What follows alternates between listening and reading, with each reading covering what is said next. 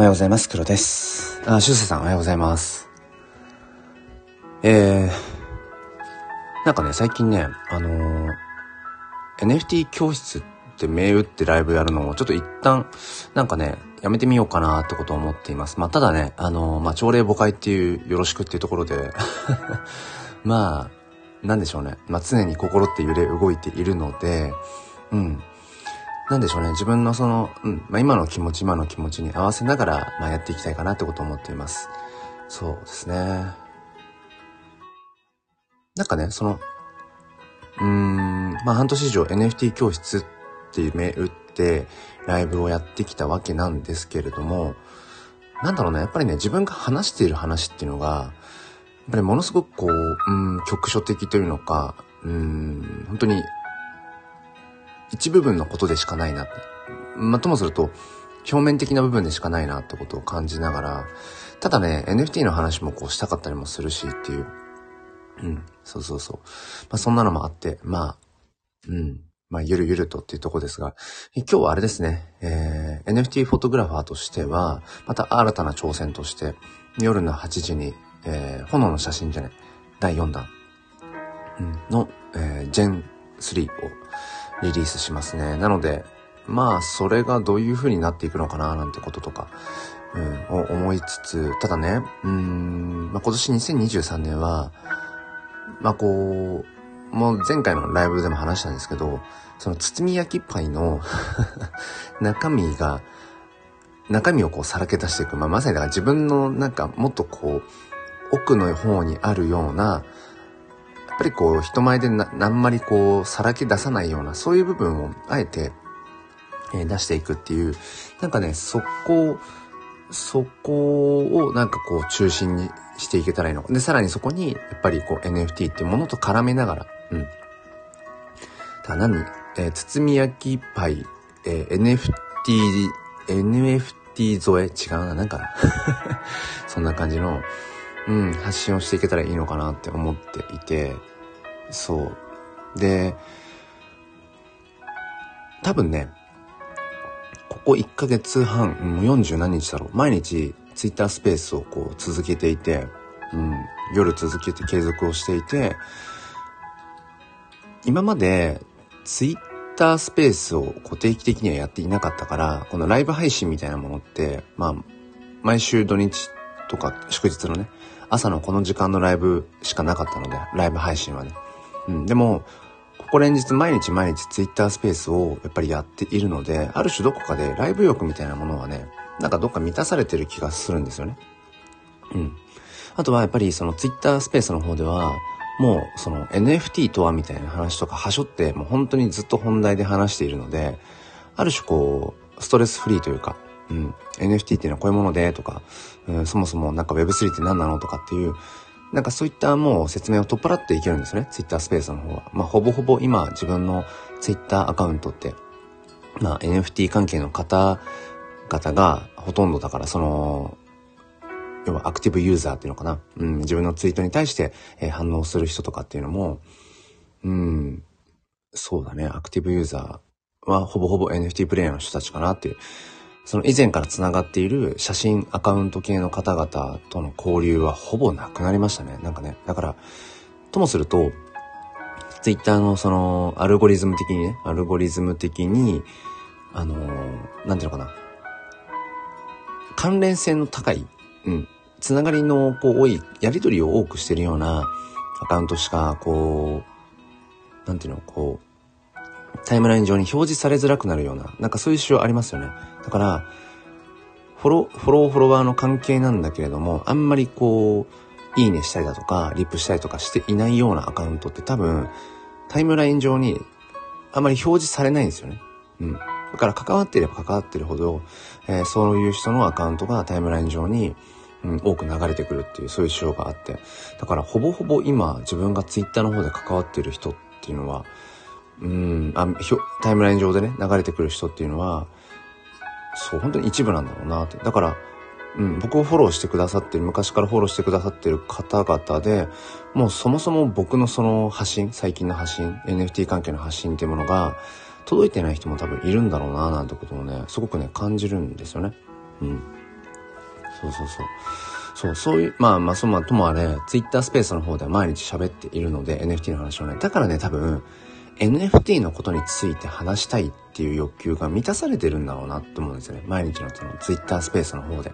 だから多分こっちのスタンド FM で、うん、NFT について喋るっていう、とにかく NFT について喋りたいっていう欲求を、まあ、満たすようなライブ配信。まあ、それが NFT 教室っていうところがどっかありましたよね。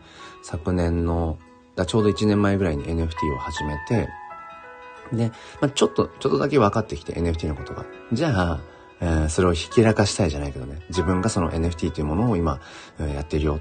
うん、まだまだ、ね、日本の人口1億2000万人ぐらいに対して、NFT をやってる人が、まあ、当時は1年前ぐらいだと1万人いたかなぐらい。うん。1万人じゃないよ。えー、1000人。違う、1万人いいのか。1万人いるかなぐらい。うん。だからめちゃくちゃアーリーで、えー、やってる人が少ない。そんな中で、えっ、と、うん、自分はその NFT というものを触れることができているよ。うん。そういう、なかなかやっぱりハードルが高いと。仮想通貨用意してとか、仮想通貨ウォレット用意してとかっていう、そういう難しいハードルを超えて、なんとか自力でたどり着いたんだよっていう、それをやっぱり言いたい。うん。なんでしょうね、この欲求ってね。自己顕示欲っていうのかな。うん、そういうものもあって、うん、だから、うん、スタンド FM の、えー、ライブ配信を NFT 教室っていう題名に変えようって思ったわけですよね。で、NFT 教室ってやったら、うん、なんか教えて人、教えてほしい人とかが来るかなとか、今まで繋がっていた方が、何々 NFT 始めたのみたいな。うん。で、そこに、こう、教えていくことの、教えている自分に、に、こう、越を感じるみたいな、ね。越、越に浸る。まあ、本業がね、小学校の教員っていうところもあって、やっぱり普段から、うん、なんかこう、教えるとか伝えるってことはきっと好きで、で、それとともすると、なんだろうな、その、自分よりも、まあ、ものを知らない。うん。もしくは自分よりも経験の浅い人に対して、何かこう伝えていく。だからティーチングしていくっていうところに、ある種こう、越を感じるタイプの人間なんだろうなって。まあだから、小学校の教員っていうものを やってるんだろうななんてことは、本当に思うんですけど、そう。だから多分本質的にそういうのがあるから、NFT 教室って銘打ってやっていたんでしょうね。うん。でも、なんかその、半年以上やってくる中で、NFT 教室って銘打っていたからこそ、なんかその来てくださる方、えー、繋がってくださる方もやっぱね、一定数いるんですよね。そこがね、すごい難しいなって。難しいなと思う。で、そのツイッタースペースを、うん、やっていて思うのは、すごく便利だなと思うのがね、途中で、その、タイトル変えられるんですね、ツイッタースペースって。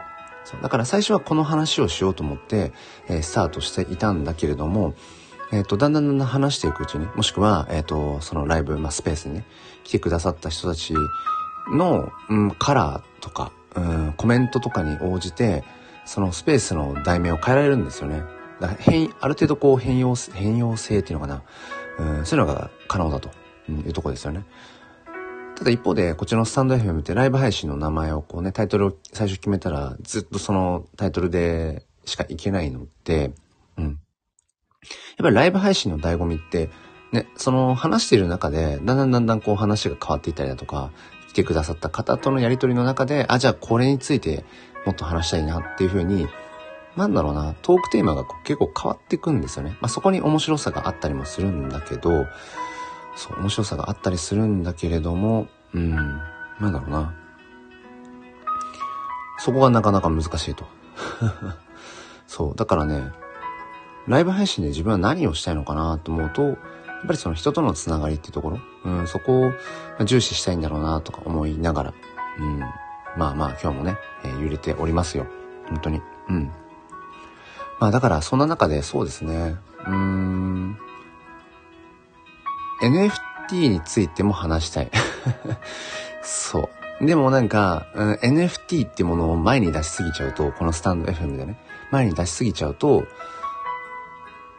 なんかこう、それがこう、かえって邪魔くさくなっちゃう人っていうのも一定数いるなーっていうのはすごく感じるんですよね。すごく感じる。で、それ何なんだろうなーって。でね、最近その、うんと、いわゆるその NFT とか Web3 って本当に一般大衆化するのかなっていうことを、まあちょいちょい考えたりだとか、まあそういう本を今読んでるからっていうのもあるんですけど、そう。今ね、NFT に触れている人たち、まあ僕も含めてだけど、NFT ってものがもうなんか、うん、ない世界って考えられないですよね。めちゃくちゃ楽しい。うん、こんな、うん、面白いものはない。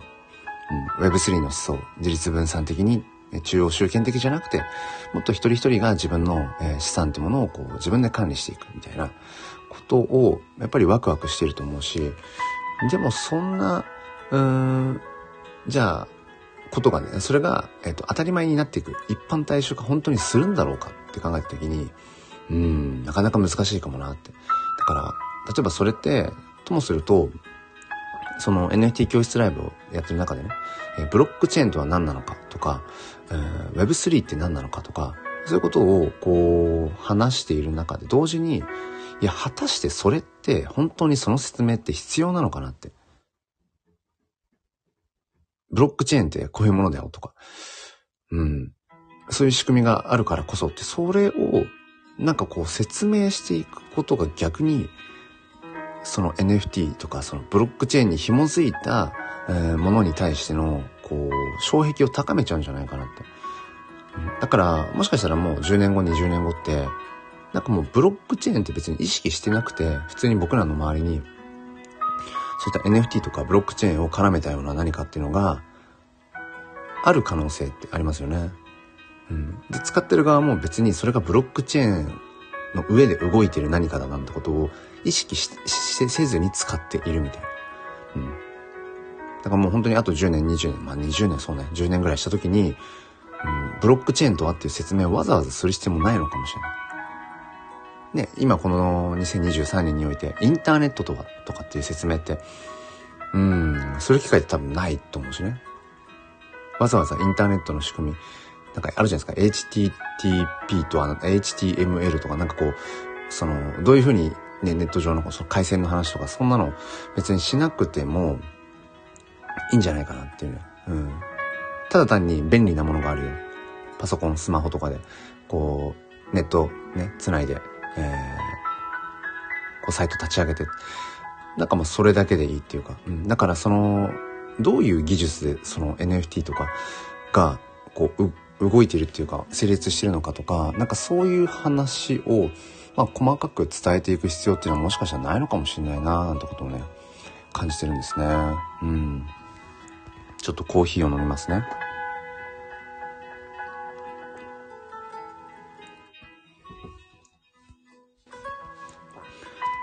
そう、そうなんですよ。だからね、うん、まあ話飛びますけど、スタンド FM と、うん、ツイッタースペースのなんかね、えー、っと今両方でやっているので、なんか僕の中でバランスがちょっと変わったんですよね。変わっちゃったんですよね。うん。毎日のこのスタンド FM の収録配信、えー、今日も心に前向きファインダーをから始める毎朝まあ10分、まあ15分ぐらいの、収録配信っていうのは、もう本当に自分のため、うん、自分のためだけにやっている。うん。その自分の思考の整理とか、あとは自分がね、HSP 気質っていうこともあって、なんかこう、やっぱ傷つきやすいとか、気分が落ちやすいっていうのがデフォルトなんですよね。だからそんな自分を、毎朝第一声、前向きっていう言葉を自分で声に出すことによって、自分に毎朝暗示をかけてるんですね。うん。なんかすごく、あのー、どこか切な的な話ですけど、で、それで自分の背中を押していくことによって、えー、毎日、こう前向きに、こう、まあ、生きていくっていう、まそのためなんですよね。自分に毎朝ブーストをかけるためのものがこのスタンド FM の収録配信だと。うん。で、ずっと2年近くこうスタイフをやってくる中で、でもやっぱりその収録配信だと、同時、うんとリアルタイムで誰かと繋がるっていうわけじゃないですよね。うん。だから、えっと、やっぱりライブ配信でリアルタイムでお会いする方と繋がっていきたいっていう、やっぱりそこに思いがあったので、えー、ライブ配信はこう土日祝日にやっていたと。うん。だからいろんなことがその音声を通してのことっていうのが、スタンド FM で成立するように今までずっと設計してきたんですよね。自分自身。ただ、今自分が NFT フォトグラファーとして、その炎の写真ジェネというものをね、本当にこれ、このコネクションに僕は可能性を感じているし、うん。なので、それをもっともっとやっぱり、うん、ちゃんと、えっ、ー、と、NFT 界隈ですよね。だからこのスタンド FM って、うん、あんまり NFT と、NFT と親和性って高くないからまだ。だから、炎の写真ジェネの話を届けていくんだったら、当然ツイッタースペース、ツイッターとかで発信を高めた方が届きやすいんだろうなって思って、えー、毎日じゃあツイッタースペースを始めようと。今までやっていなかったことを新たに始めたことによって、なんかバランスがちょっと崩れたんでしょうね。まあ良くも悪くも。そう。だから今まではスタンド FM で自分の音声発信の欲求を満たしていた。毎日、平日は毎日朝収録配信。そして、えっ、ー、と、休日なんかはライブ配信という形で、で、自分の中で NFT というものがもう楽しすぎて、NFT について語りたい、喋りたい。うん、じゃあそれはスタンド FM のライブ配信の枠の中でやろうと。だから NFT 教室ライブというのをずっとやってきていたわけなんですよね。うん、ただ、うん、まあ、スタンド FM っていうものが結局、なんて言うんですかね、その、ライブ配信をしたりだとか、え、収録配信をしたりだとか、パーソナ、パーソナリティが、パーソナリティがリスナーでもあるという、そこの難しさがスタイフはあると思っていて、みんな自分のことも発信したい。うん、でも、えー、そういう自分のことを発信したい人同士が、そのリスナーになるっていうところは、なかなかやっぱり難しいんですよね。うん、僕もだから実際、スタンド FM に滞在してる時間って、リスナーとしてよりも発信している時間の方が多いので、なかなかやっぱりそこら辺が難しいと。うん、認知をね、取っていくとか、うん、っていうのは難しくて、だからそんな、えー、小さいパイの中で、NFT 教室っていう、まあ、だから新しい NFT 新規参入者っていうのかな？うん、そういった方々を、やっぱりスタンド FM の中からも、こう、うん、繋いでいく。っていうことをするには、もっともっと僕が発信力を高めなくちゃいけないなっていうことを考えたりだとか、うん、なんかね、いろんなことをこう考えていて、なかなかスッキリしないような時もあったりして。そうそう。まあだから何がしたいんだろうなって思ったりすると、だからここ最近はね、だから、なんだろうな、ライブ配信的にやるんだったら、なんかその、ツイッタースペースで開いた方が、変な話、炎の写真ジェネは売れるんですよ。スペースをやることによってそこに来てくれた人が炎の写真ジェネを知って、あ、面白そうだからって言って一つ買っていくみたいなことが、うん、結構やっぱりあるし、これ、これまでもあったし、うん、まあ今はちょっとね、二次流通の価格的に、うーん、まあちょっとね、うん、二次流通成立がなかなか起きない状態にもなっていたりもするんですけど、今までの流れとしては、やっぱりツイッタースペースをやっている中で二次流通がこう成立していくってことが、やっぱり多かったんですよね。うん。って考えると、うーん、スタンド FM でライブ配信をやるメリットよりも、ツイッタースペースを開いた方が、分かりやすいメリットがあるっていう今バランスに変わっちゃったんですよね。僕の中で。そこが問題だ。ああ、ちょっと、ちょっと見えてきました。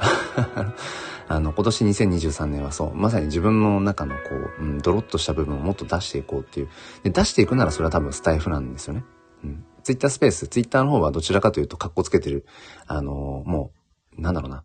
いろいろこう、いろんなものをまとって武装した状態で、うん、こうガチで戦いに行ってるのがツイッターの感じなので、そう、スタンド FM はどちらかというと、いかにその、まとっているものを脱ぎ去っていけるかっていう、うん、そっちがテーマなので、だからまあ、スタイフの方ではそういうね、うん、本当腹の中の奥の奥のものをこう話していけるといいのかなってことを思っていて、今喋っていて思ったのは、うん、あすいませんね、このね、今の僕のなんか、何の別に、うん、有益な話でも何でもない、ただ自己開示をしているっていう配信を聞いてくださっている、今ね、方、本当にありがとうございます。そう。うん。だから、そう、きっと今自分の中である種インセンティブ報酬ですよね。わかりやすい報酬っていうもののバランスが変わっちゃったんでしょうね。だから揺れるんだろうなって。うん、スタイフの毎朝の収録配信はもう明確に自分の思考の整理と自分に今日も心に前向きファインダーをっていう暗示をかけるためにやってるという、そこはブレないんですよ。そこはブレようがないと。唯一無二の、そこはきっとポジションなんですよね。で、プラスアルファ、リアルタイムで誰かと繋がるというこの楽しさ、ワクワク、誰が来るかわからないなっていう、そういう不確実性な、えー、偶発性をこう、はらんだね、えライブ配信という形、今まではスタイフで、えー、と、満たしていたと。うん、あ、まさぽんさんおはようございます。ほらね。誰が来るかわからないライブ配信の楽しさ。うん。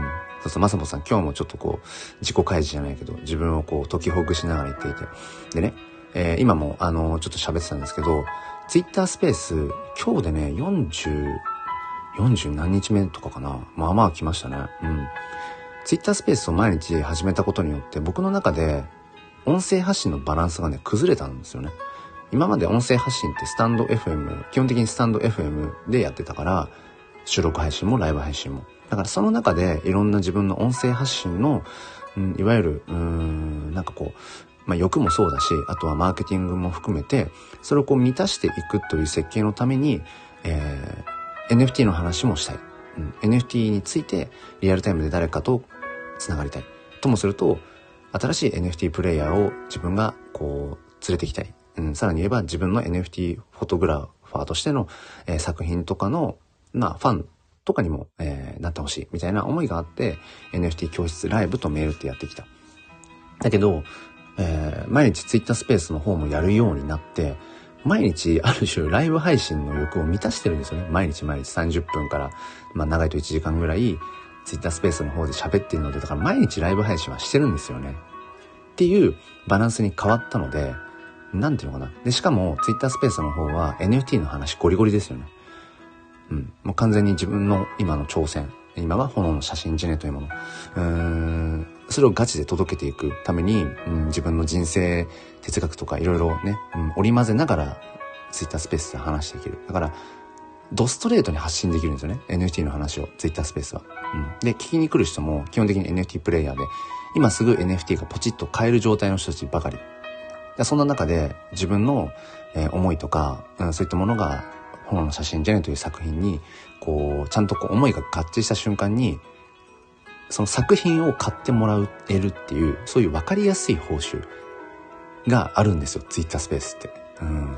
これはね、今すごく客観的に思っていて、うん、だから、Twitter スペースを開くことによって、うん、そこにたまたま来た新しい、新しく出会った方とかが、お、炎の写真じゃない、面白そうじゃん、じゃあ一つって言って買っていくみたいな、ものすごくわかりやすいんですよね。うん。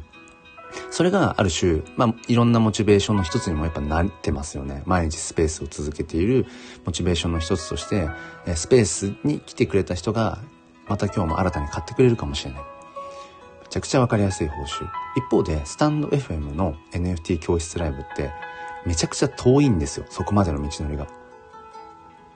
もう、だから去年の5月、6月ぐらいからね、NFT 教室ライブと銘打ってずっとスタイフでやってきてますけど、で、ね、先ほども挨拶くださった修正さんなんかも、まあ、もっと古くからの付き合いだけど、NFT 教室ライブを始めてから、ね、その NFT って何なんだろうっていうところから始めて、で、NFT を実際に買ってみるところまで、修正さんをね、こう、まあ、なんだろう、こう、話をしながら、うん、で、今はもうすっかり一人でこう自立、自立してっていうか、うん、もうね、プレイヤーとして楽しんでますけど、なんかそういう方々が、まあ何人か、いらっしゃって、このスタンド FM のライブで NFT 教室と銘打ってやってきたことによって、新たな NFT プレイヤーが、こう、誕生しているっていう、そういう事実はもちろんあるんだけど、なんだろうな。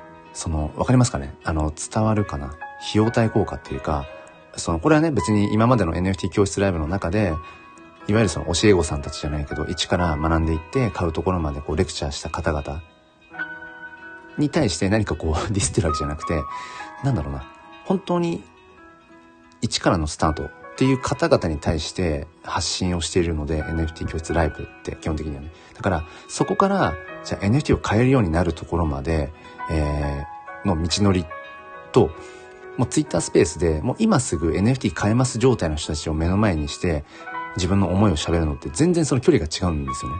まあ、もちろん目的も違うんだけど、そこの多分バランスが自分の中で、変わったんでしょうね。だからやっぱり当然、うん、人間、今ね、聞いてくださってる方もそうだと思うんですけど、欲まみれですよね、きっとね。欲まみれだと思います。うん。まあ、食欲、睡眠欲、性欲から始まり、えー、まあ、認めてほしいなっていう承認欲求。うん、そしてどこかにやっぱ所属したいという所属欲求。うん、あとはやっぱり自分をこう、いかに表現していくかという自己実現欲求とかね。たくさんだと思うんですよ。うん。でもその欲求があるからこそ僕ら人間ってやっぱりもっともっと向上していきたいなって思うんだと思うし、うん、だから必要なものなんだけれども、ともするとその欲、欲望っていうものが、うん、なんかすごくこう黒いものに見えて、えー、包み隠したくなったりもすると。うん、で、今年の2023年は僕はその包み隠したくなっている黒い部分をあえて出していこうと。NFT と絡めて 子育て教育論とかた絡めて、えー、その黒い部分をね、やっていくってね、話していくっていう。うん。えー、あ、インさんおはようございます。黒さん皆様おはようございます。えー、ありがとうございます。なんか、あれですね、あのー、なんだっけ、今何話そうじゃない。なんか今日は明日雨っぽいですね。うん、全然話違うけど。ね、皆さんはね、この土日どう過ごされるのかなと思って。うん。えー、まさぼんさん、もう黒さんはそこやる人じゃないですね。NFT、あ、教室 ?NFT 教室。ああ、なるほど。そこをやる人じゃない。そうですよね。そう。だから、今ね、インさん僕が話してたのは、そう、今日、今年2023年のこの、ま、まあ、目標というか、抱負というか、まあ、スタイフでの特に目標っていうのかな。そう。あの、包み隠したくなるような、こう、どす黒い人間のこう、欲求、本能みたいなところを、もっとこう、出していこうと。NFT、教育、子育て、HSP、えー、なんか、禅の考え方、人生論みたいなところに、に絡めつつ、うん、え、僕はこんな黒いとこあんだよ、あるんですよっていうのを、なんかもっとね、出していこうっていうところで、今ね、思ったの、そう話していたのが、そうそう、あのスタンド FM で NFT 教室と銘打ってやるライブに、ちょっとその、やっぱり、なんていうのかな、ちょっと自分の中で、えー、インセンティブみたいなものが、うん、ちょっとね、感じられづらくなってきたっていう。えー、インさん、兵庫県、兵庫県は昨日からザザ、ザザぶり、ああ、やっぱそうなんだ。なんか、やっぱあれですか、関西の方から、あのー、やっぱり天気が崩れていくみたいなことを、昨日もなんか、うん、天気予報で言ってたかな。そうなんですよね、まさぽんさん。そう。だから、ツイッタースペースをやっぱり始めたことによって、毎日始めたことによって、その、ツイッタースペースをやってる最中に自分の NFT の作品が買ってもらえるって、めちゃくちゃわかりやすい報酬ですよね。ツイッタースペースを立ち上げて喋れば喋るほど、自分のね、その思いを語れば語るほど、自分の作品を買ってもらえるってめちゃくちゃわかりやすい。これってともすると、その音声発信、例えばスタイフの、僕も一時期ね、あの、試しにやってましたけど、あの、メンバーシップ、うん、月額制のね、メンバーシップ登録してもらって、メンバーさんだけが聞けるみたいな、それよりも全然、なんていうのかな、あの、費用対効果が高いんですよね。ツイッタースペースで自分の NFT 作品を絡めて自分の人生論みたいなものを話していくことで、何、ああ、なんかこの黒さんでしょ。面白いじゃん。え、何黒さんがやってるその炎の写真じゃねあ、これかっこいいね。みたいな。あ、じゃあちょっと一つ買っとくか。みたいな、そういう、うん、ユーザー層なわけですよね。今の僕のツイッター界隈の周りにいる方々って、今すぐに NFT を買えるっていう人たち。その人たちを目の前にして、えー、自分のこう、なんかね、スピーチをしていくっていう。うん。まあ、それってだから、まあ、あのー、ジャパネットったとかじゃないけど、通販の、あのー、宣伝のね、テレビみたいな感覚ですよね。こう、どうですか？つって。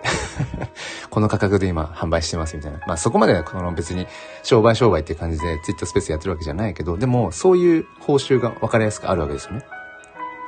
でも一方で、ずっと半年以上前からやってるスタンド FM のその、あ、スタンド FM は2年近くやってるけど、NFT 教室ライブというスタイフのライブっていうのは、本当に一からの人、NFT っていうものをあんまよくわかんないよ。あ、でもなんかちょっと興味あるんだよっていう、そういう人をまさにこう、なんか育てていきながら、伴走していきながらとかなので、余裕で1ヶ月2ヶ月とかかかるんですよね。NFT を変えるようになるまで、その方が。まあ人にもよるけど。で、その時に、あ、じゃあ、ね、ここまで教えてくださったし、N、あの、黒さんの NFT 作品一つ買いたいなって言ってくださった方も今まで何人もいらっしゃるし、本当にありがたいことだし、うん。で、それもある種、あの、まあ、自分の顧客をね、育てるっていうところにも近いっていう、そういう報酬もあった。でも、今は、そう。スタイフだけじゃなくて、Twitter スペースも始めたことによって、もうめちゃくちゃこう、分かりやすいんですよね。Twitter スペースのだから多分、スタンド FM で NFT 教室ライブって銘打ってライブをすることが、なんかちょっとその、見合わなくなってきているところがどっかあるんだろうなってことをね、思うんですよね。そう、ごめんなさい。また目つぶってた。インさん、黒い、黒いものを出すのは勇気がいりますね。特にこういった工業性のあるところでは。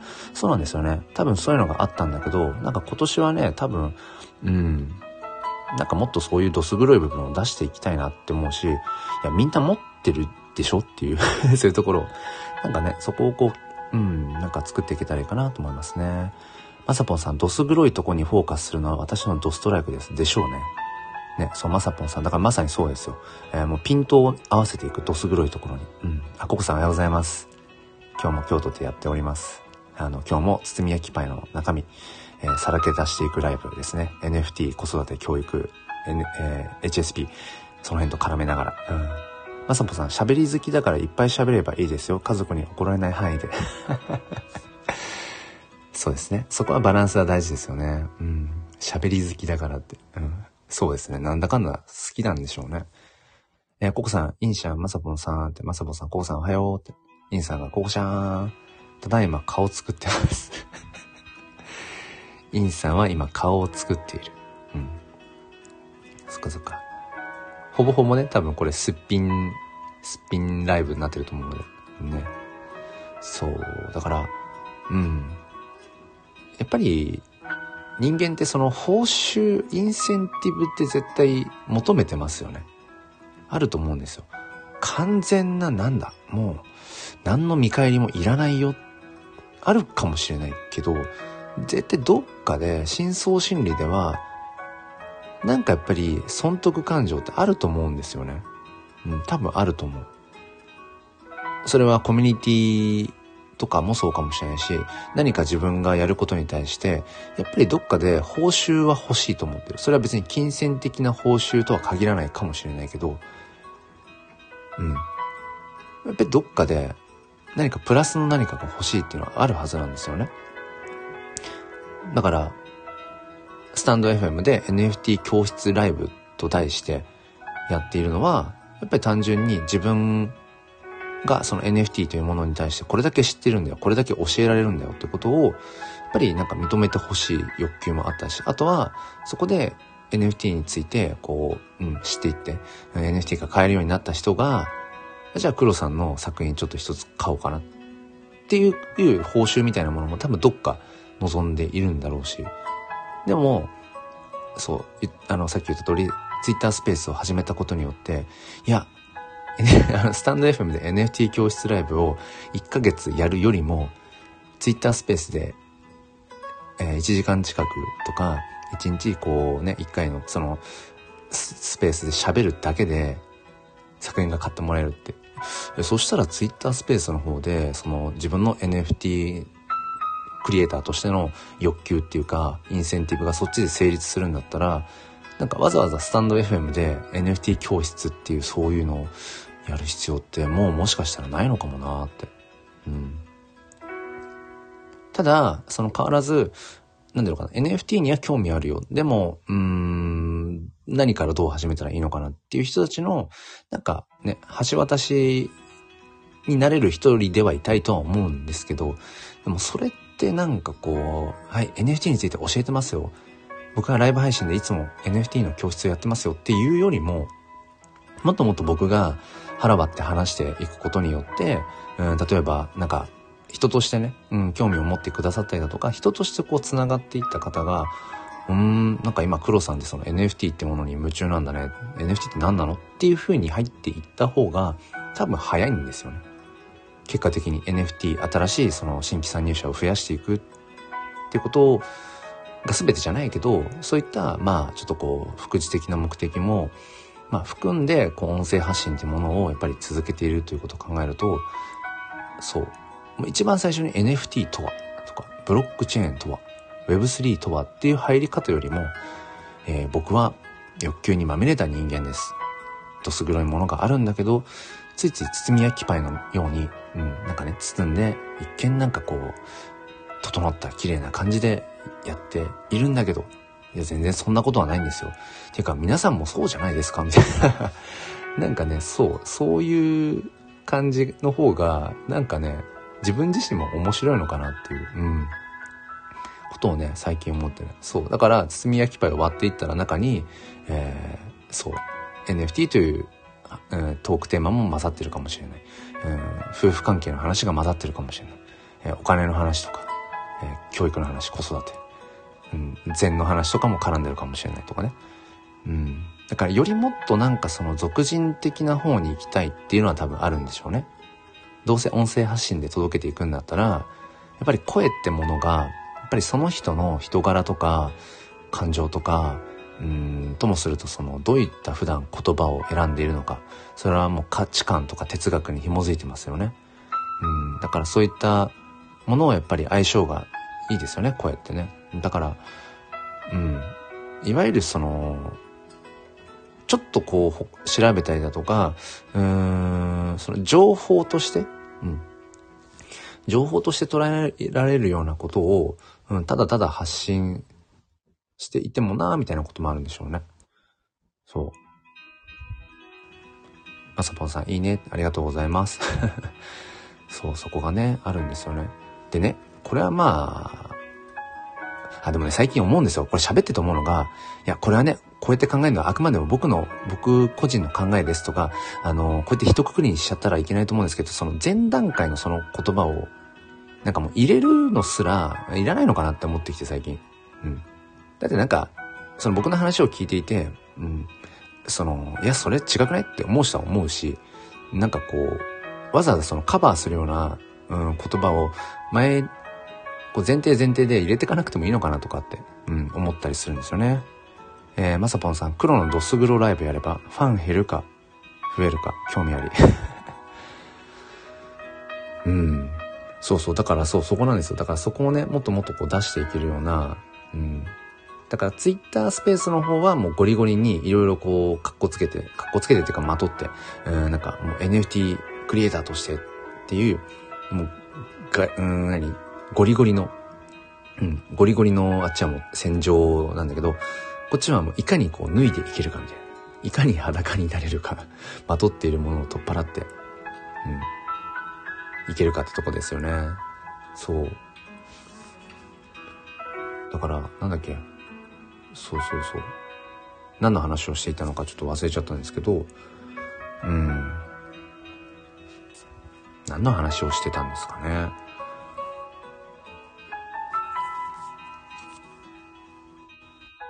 とりあえずコーヒーを飲みますね。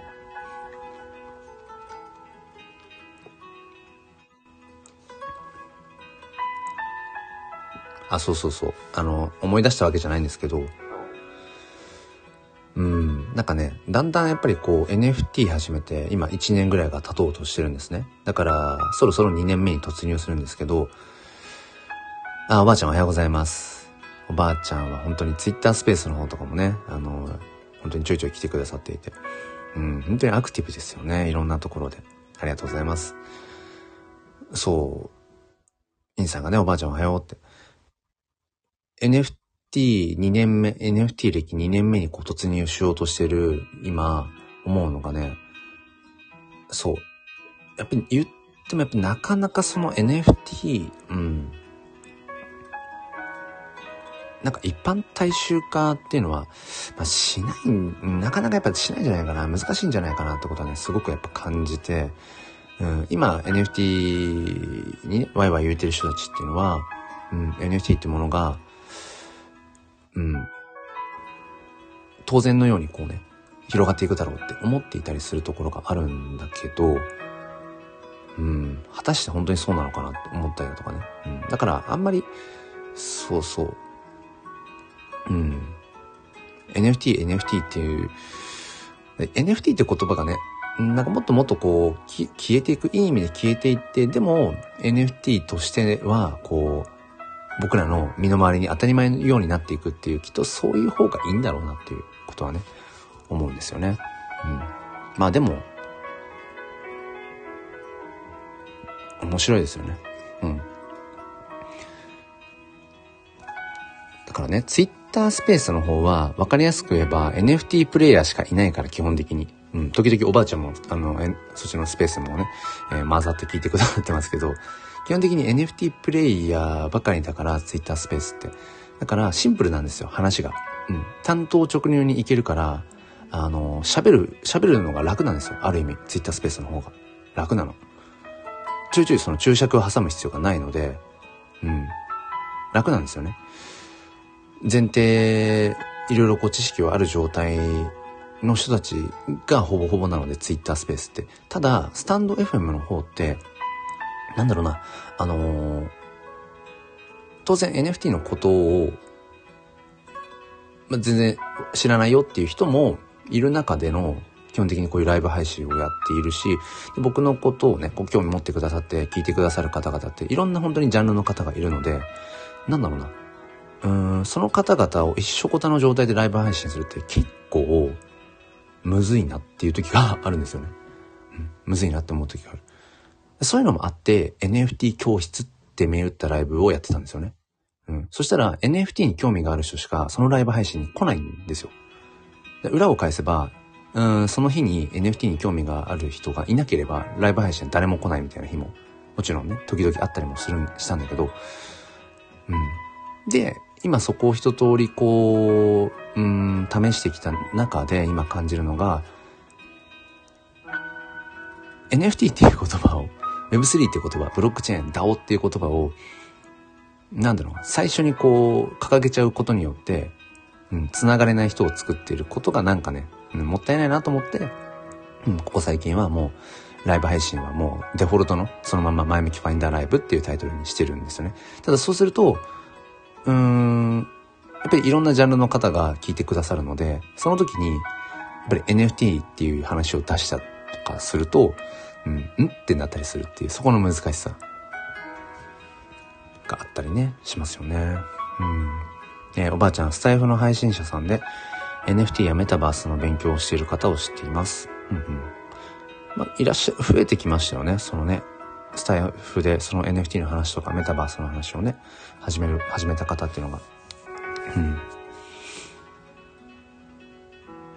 そう。でもね、なんかそうそうそう。あの、NFT2 年目にそろそろね、自分が突入する時に今思うのが、なんかその、どうしても NFT を知っているか知らないかの二元論でなんかついつい語りがちになっちゃってるんですけど、でも NFT もブロックチェーンも Web3 も実はものすごく狭い、狭いっていうか局所的なことなんですよね。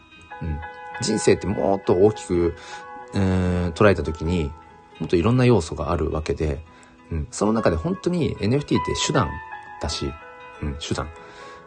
ブロックチェーンってデジタルのその技術の、うん、テクノロジーの話だし、Web3 っていうのは物事の捉え方のあくまでもその思想なんですよね。うん。で、そもそも Web3 とか Web2 とか Web1 っていう言い方もけ全部結局インターネットを介した、うーん、なんだ、インターネットというフィルターをかけたものの見方の言い方でしかないので、ものすごくね、あの、狭いことなんですよね。うん。だから NFT を知ってるか知らないかっていう二元論ってめちゃくちゃ、あの、本質的じゃない。そこなんですよね。まさぽんさんが今日ツイートしたけど NFT は広まればいいけど当分無理だね。やり続けるけど。うん、まあそうでしょうね。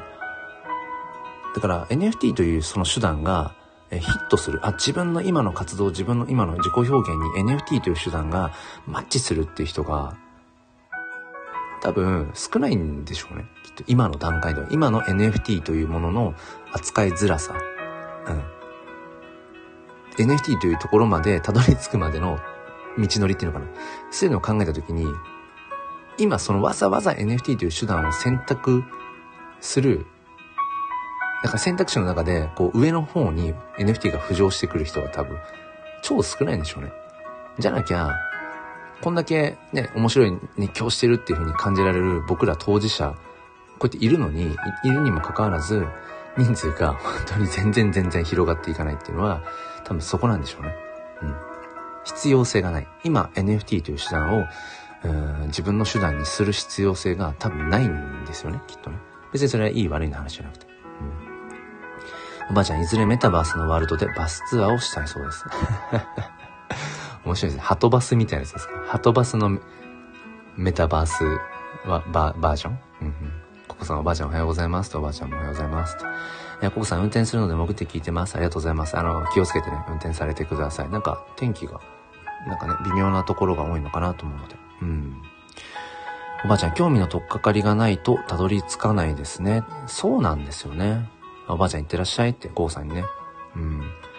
そう、結局ね、えっ、ー、と、興味が湧かないと、そこに行ってみようってならないので、うん。そうなんですよね。おばあちゃんね、現役バスガイドさんなんですか？そうなんだ。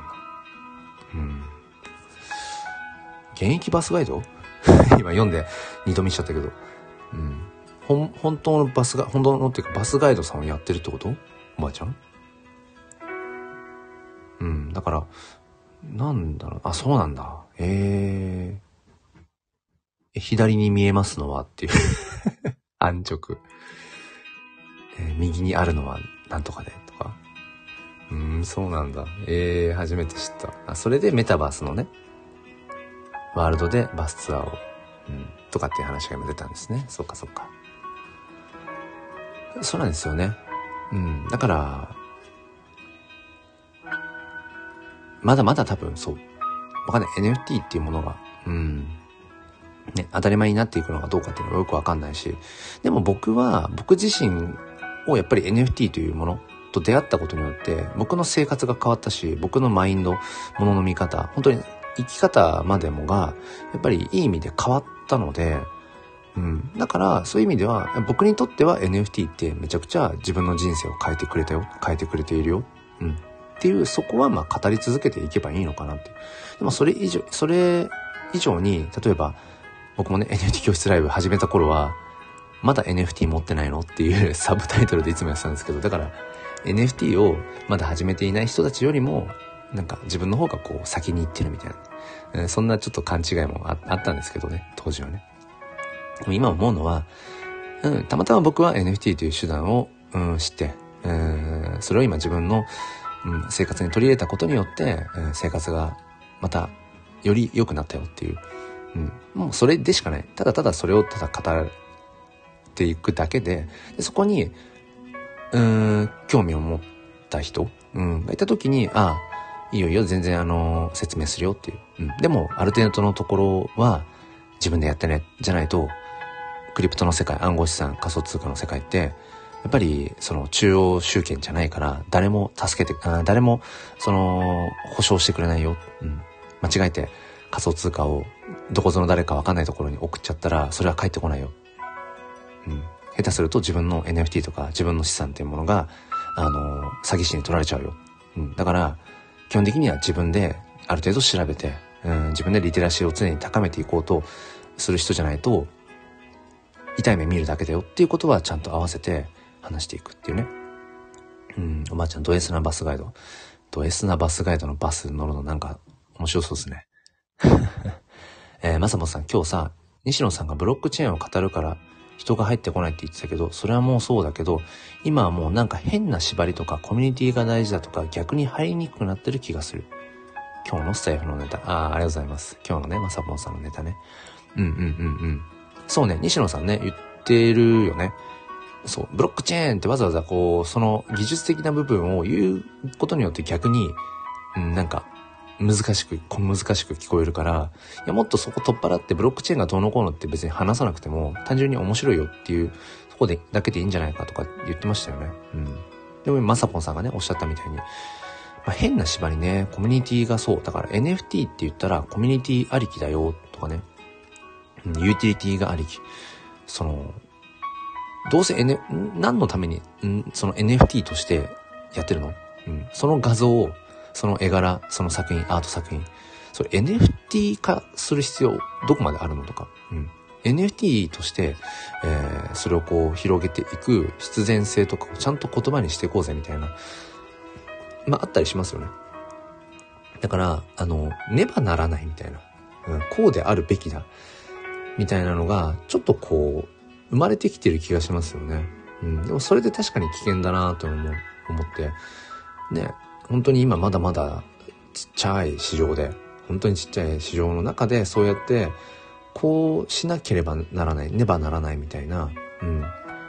で、まさぼんさん僕思うのが、あの、カネニ、カネリンさん、ちょっとそういうところから外れ始めま、外れ始めたというか、なんか今の日本の NFT 市場の、こう、うん、大きな何かこう、ところから、ま、あの、日に日に、カネリンさん外れてってますよね。あえてね。あえて自分から抜けてってる感じがする。まあ、その、あのー、クリプト忍者のね、あの、渚のアイコンを脱いだあたりからすごく感じますけど、何かそういった、うーん、凝り固まっていきそうな、こうあるべきだ。うん。日本の NFT 市場はこうあるべきだ。NFT ではこう各あるべしみたいな、そういうなんか凝り固まっちゃいそうな大きな何かから、うん、長いものに巻かれないように、なんかそっからこう、そそくさと抜け出していった感めちゃくちゃあるなと思って。うん。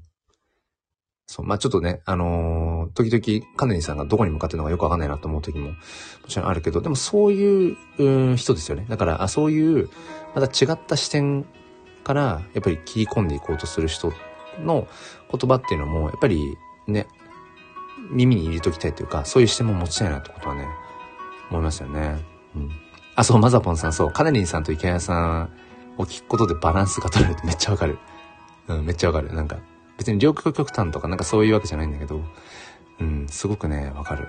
えっ、ー、とね、おばあちゃんね、えっ、ー、と、カネリンさんっていうのは、なんて言えばいいかな。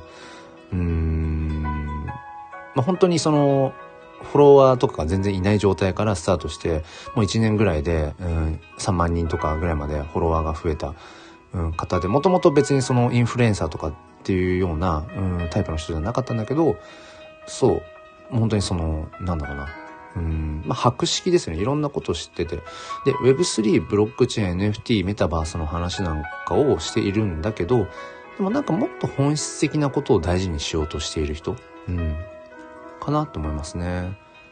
えー、あ、翔英さんおはようございます。アイコンがめっちゃ美しい。あのー、挨拶いただいて早々に絡んじゃって申し訳ないですけど、なんか僕も今ツイッターのアイコンが、あの女の子になってるんですよね。うん、美少女になってるんですけど、あの、炎の魔術師という、今の炎の写真ジェネをね、やってる自分には、まあ、ぴったりだなと思う、うん、女の子のアイコンなんですけど、定期的にね、なんかその、女の子の、だから可愛い系の、うん、なんか、女の子アイコンにしたくなることがね、定期的にあるんですよね。そう、なんだろうな、この欲求はと思いますけど。ね、翔英さんね、カネリーさん面白いですよね。そうそう。あ、翔平さん、僕もプレミアム入ってます。あ、僕もね、そうそうそうそう、入ってて。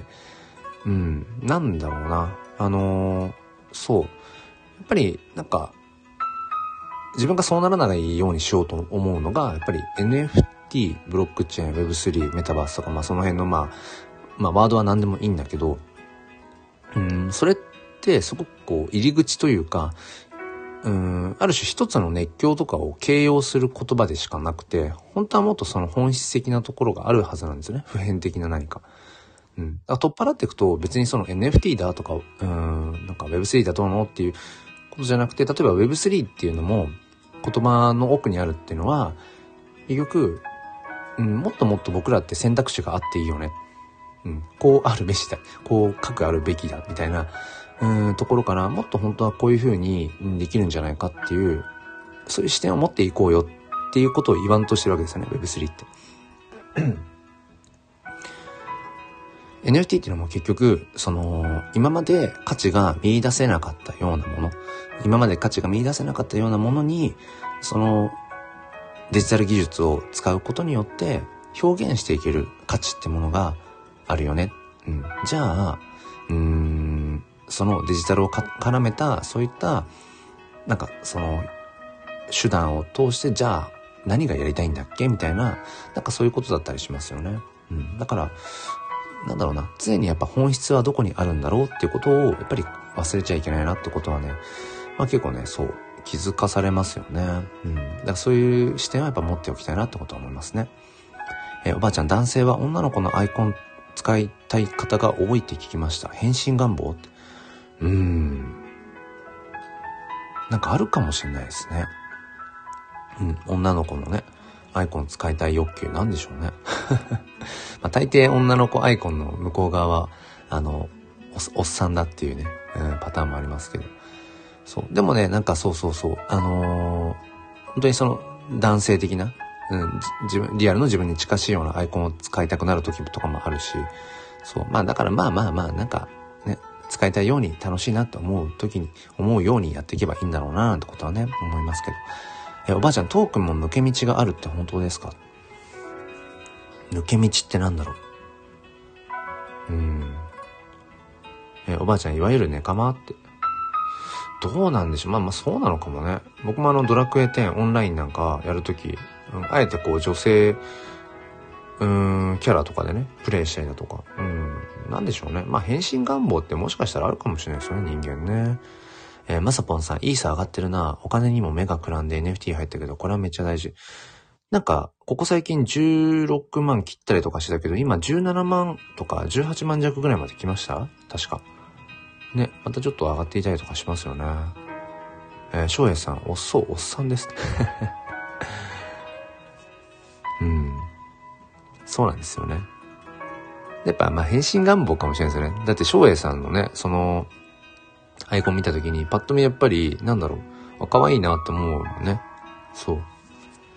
その可愛いなって見てもらえてる感じっていうのを多分、うん、女の子アイコンにしてる時ってきっとあるんでしょうね。うん。おばあちゃん冗談ですって。えまさぽさん18万7千円。おー、18万7千円か。ここ最近ね、停滞してたから、なんかぐっと今上がった感じしますね。うーん。なるほどね。そっかそっか。そう。だから今1位差いくらだみたいな、そういうマニアックな話とかもだからしたいですよね。うん。そうなってくると、だから NFT っていう言葉を前に出しちゃった方が、えー、っと、そういうマニアックな、そう、だからね、ありますよねい。いわゆる一般大衆受けするようなテーマで話したい時もあれば、一方で、本当超絶マニアックな話だけを展開していくみたいな話をしたいなって思う時もあるし。うん。まあでも結構今ね、ツイッタースペースの方で、そう、だから結構ある種マニアックな話ですよね。だからそこをできちゃってるから、そこのマニアック欲求みたいなのは結構、うん、満たされてるのかもしれないですね、まさぽんさんね。ツイッタースペースで話せている分。うん。多分そこなんだろうな。えー、おばあちゃんが、翔平さんがどのくらいおじさんなのか知りたいかも。えー、翔平さんが、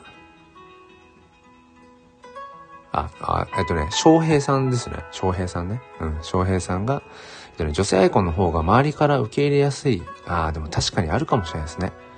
うん。なんでしょうね。なんか、ね、女の子キャラのアイコンって、そう、受け入れられやすい感じありますよね。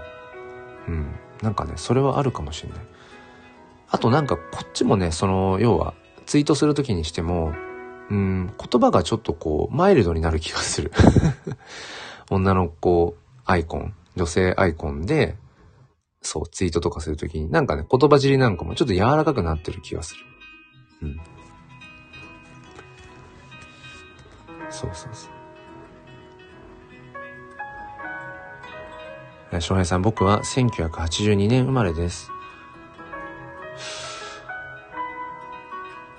一個上だ。翔平さん。僕、だから、僕が一個下だ。だから、一個先輩っすね。僕1983年生まれなので、昭和58年生まれ。そう。だから、一個上だ。うん。まあ今 NFT 界隈多いですよね。そのあたりの世代はね。やっぱりね、30代、40代が特にボリュームゾーンかなっていう気はね、しますよね。うん。まさぽんさん、年の話は無視する。まあ、だからなんかそうですね。うん。まあ、こういうふうに音声で繋がってるとかっていうのもそうだけど、なんか、まあ、実年齢がどうのこうのっていうのを取っ払ってこう繋がれるっていうところに、またそのね、フィジカルでのリアル、リアルな実生活でのやっぱりね、関わりとはまた違った、うん、満たされ方みたいなのもあったりしますよね。うん。ね、おばあちゃん確かにってコメントが優しくなるから余計に性別が分かりづらい。そう。結構ね、ありますよ。あの、ツイッター特に NFT 関係とかやってると、あの、音声でね、発信する人はたくさんしてるんだけど、親和性も高いし、NFT って。でも、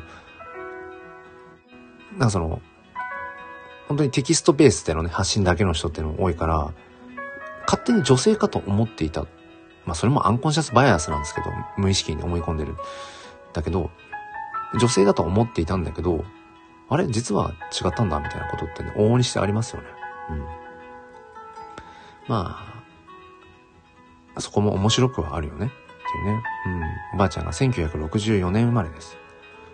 そっかそっか。だから、そうですよね。うん。でもまあ若いっすよね。おばあちゃんって言ってるけど。うん。若いと思う。じゃなきゃ、なんだろう。あのね、連日のツイッタースペースのあっちの NFT 関係の話もそうだし、うん、あとね、メタバースがどうのとか、うん、そうやって自分でどんどんどんどんね、こう踏み込んでいくの、うん、本当に、本当になんか身も心もおばあちゃんだったら、まあ難しいですよね、それはね。うん。いや、全然もうね、還暦間近。うん、僕の、だから、袋もそう、だから、えー、と今年70とかになるんですけど、ガンガン僕、その NFT の話とかね、メタバースの話ね、ガンガンしてますからね。うん。お、娘が起きたかな娘が最近ね、段ボールの中で寝るのにハマってて、大きい段ボールね、家作って。今そこからもぞもぞと出てきましたね。うん。はい。ということで、えっ、ー、と、今日もね、1時間ぐらいライブさせていただきました。えー、まあなんかちょっとね、このスタイフのライブ配信、うん、なかなか自分でもなんかトークテーマを固められづらくて、なかなかそうですね、うん、ちょっとこう、揺れ動いてるところもあったりとかして。だから今むしろツイッタースペースの方が毎回、なんか今日はこれについて話すっていうのがね、明確に持てているので、うん、ちょっと今バランスが変わってるんですけども、まあそのあたりもね、えー、また、いろいろとこう、うん、方向転換しながら。まあとはいえ、明日のライブ配信は、まあ、NFT の話ゴリゴリにするライブ配信、まあ、それこそ NFT 教室、教室っていうかなんか、なんだろうな。なんかね、教室っていうタイトルを変えたいのかもしれないですね。それもあるかもしれない。NFT とかそういうマニアックな話をする場は多分欲しくて、ライブ配信、ね。でも、教室って銘打つのがちょっと違うのかなって思い始めてるのかもしれないから、そう、うーん、なんかあるかな？マニアックな NFT の話をひたすらするライブ配信。まあ、そういうのやりたいんだ。やりたい欲求は、まあ変わらずあるんでしょうね、きっとね。まあなんか考えます。うん。また、まあいろいろとちょっとこう、うん。あの思いついたことでどんどんね、うん。よっといて NFT。